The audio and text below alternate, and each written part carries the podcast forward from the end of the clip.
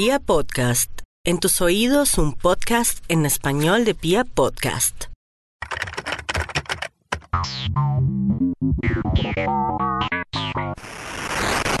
Hola, bienvenidos a su nuevo podcast Cibercrimen y ahora. ¿Cómo han estado?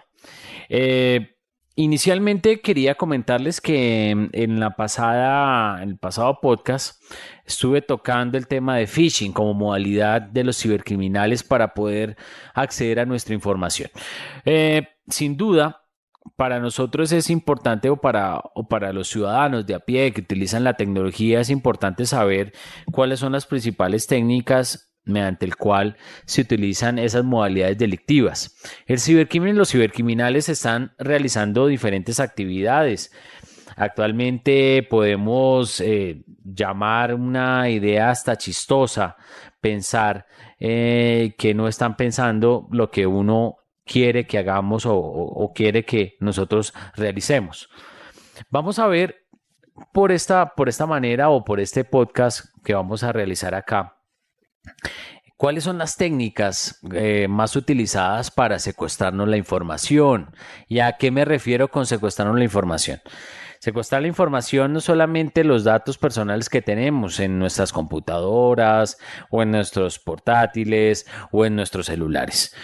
Existe una nueva técnica que pues por ser nueva en materia de secuestro de información se ve sofisticada, ¿por qué no? Pero los cibercriminales han detectado que es más rentable realizar eh, acciones frente al secuestro de datos. ¿Y qué es esto?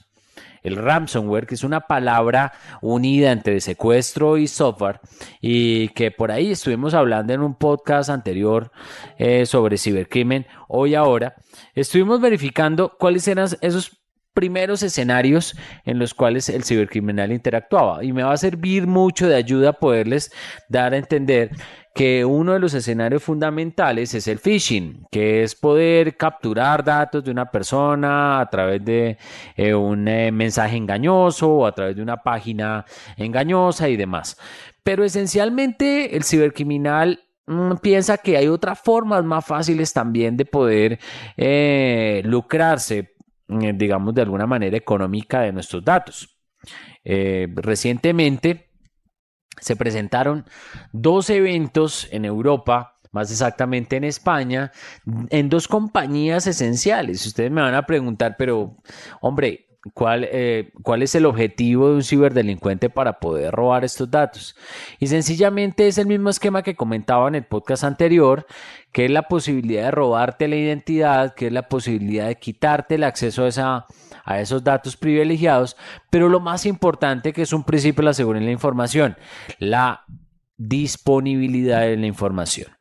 ¿Quién no está eh, preocupado por la disponibilidad de sus datos? Si llevamos uh, constantemente nuestro celular a la mano y si es nuestro eh, último objeto por tocar eh, en la noche cuando ya vamos a dormir, pues a quién no le va a disgustar que le llegue vía correo electrónico un mensaje diciéndole em, hemos secuestrado tu información, tienes dos horas, cuatro horas para recuperarla, pero antes de eso tienes que girarme, transarme, generarme un pago de 0.1 bitcoins, 2, 3, 4, 5 bitcoins para que tú puedas recuperar la información que te acabo de secuestrar.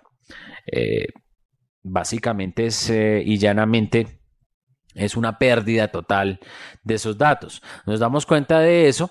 Eh, nosotros empezamos como a interactuar con el ciberdelincuente. El ciberdelincuente te dice, Emanuel, qué pena, pero me tienes que transar en bitcoins o en dólares.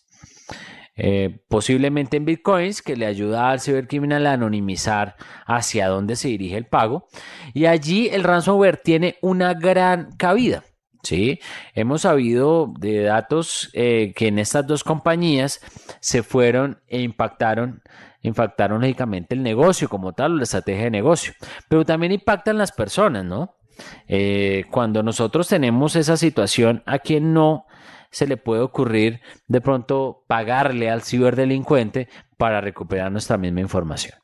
Pero eso se debe aparte o a un concepto que se llama higiene informática o higiene digital, como lo queramos llamar.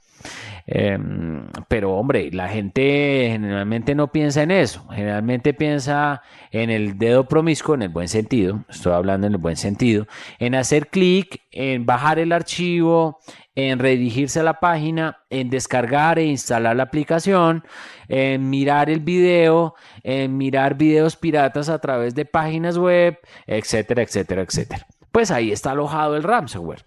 El cibercriminal solamente coloca el tarro de miel si se acuerdan, el tarro de miel que se ubica en algún sitio para que las personas o el, oso llegue a bajarlo, o si se dan cuenta que de pronto eh, existen tipos de trampas persuasivas para que mm, yo esté interesado en, ese, en esa oferta o en, ese, o en esa información persuasiva y logre hacer clic y bajar ese ransomware.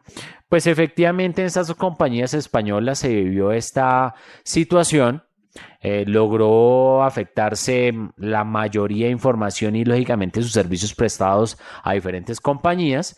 Y eso lógicamente genera un impacto, genera un impacto en credibilidad, genera un impacto en eh, reputación, genera un impacto también a nivel social, por qué no decirlo, pero esencialmente eh, la recuperabilidad de la información cada vez es más mínima. Desde el 2016-2017, cuando WannaCry, quiero, quiero llorar, quiero llorar, cuando nos hablaba o este ransomware nos los enviaban por vía correo electrónico y te salía alguna imagen de WannaCry o quiero llorar, pues lógicamente teníamos de pronto más posibilidades de descifrar la información.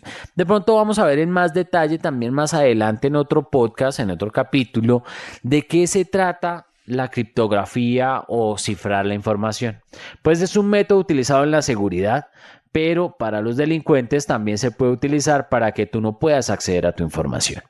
Es importante reconocer que todo el mundo puede ser víctima, las empresas, las organizaciones, grandes, pequeñas, medianas, o hasta usted que está en este momento escuchándome en su celular, dése cuenta cuántas aplicaciones instalamos por segundo, por minuto, cuántas bajamos sin verificar el manifiesto de software para poder verificar si efectivamente estamos validando esa aplicación.